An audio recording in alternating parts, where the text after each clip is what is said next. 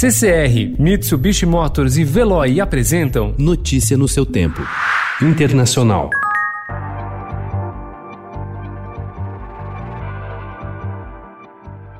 Enquanto a maior parte dos Estados Unidos retoma lentamente as atividades econômicas, pelo menos 12 estados estão reabrindo no momento em que batem recorde de novas infecções. Os casos mais graves são Flórida, Texas e Arizona, e registram entre 3.500 e 4.000 novos casos de Covid-19 todos os dias. Apesar do esforço de Donald Trump e do vice-presidente americano Mike Pence em declarar o fim da pandemia, o vírus vem se acelerando nacionalmente. Em todo o país, os casos aumentaram 15% nas últimas duas semanas, puxados por novos surtos no sul, na costa oeste e no centro-oeste. Ontem, pelo terceiro dia seguido, o número de novas contaminações chegou à marca de 30 mil, o que não se registrava desde abril.